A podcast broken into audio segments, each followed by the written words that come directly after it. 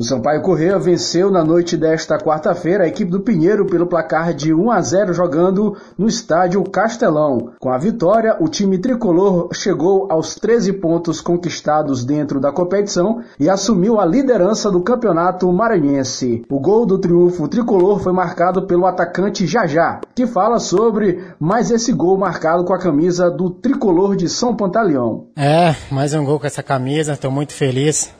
Graças a Deus eu vinha trabalhando durante a semana essa bola aí de escanteio, ficar perto do goleiro. A gente vinha treinando aquela batida ali e a minha raspada. Graças a Deus deu certo.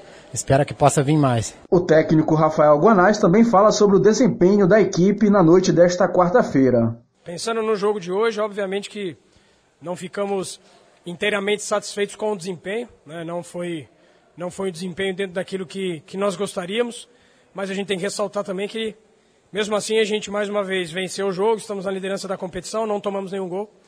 Então, ressaltar os aspectos positivos e estar tá muito atento em relação àquilo que a gente é, precisa evoluir, é, aquilo que a gente precisa é, resolver né, em relação a, a, a, desempenho em relação à produtividade. Né? Além da liderança, o Sampaio Corrêa também garantiu, assim, a sua posição no G2 da competição e, consequentemente, a vaga direto para as semifinais do campeonato estadual. Já do outro lado, a equipe do PAC permaneceu com oito pontos conquistados na tabela de classificação e permanece também na quinta colocação do campeonato maranhense. Já falando do próximo adversário do Sampaio Corrêa dentro do campeonato estadual, no caso, o Motoclube de São Luís, days o time rubro-negro anunciou na noite desta quarta-feira mais um reforço para a sequência do Campeonato Maranhense. O novo reforço do Motoclube de São Luís é um velho conhecido do torcedor rubro-negro, no caso, o Meia Flamel, que já atuou com a camisa do rubro-negro fabrilense na temporada de 2020 em nove jogos, marcando quatro gols. O Meia Flamel estava atualmente atuando pelo Nacional do Amazonas e chega para reforçar a equipe do Motoclube de São Luís, principalmente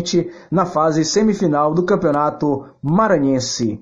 Rodrigo Barbosa para o Jornal Rádio Universidade.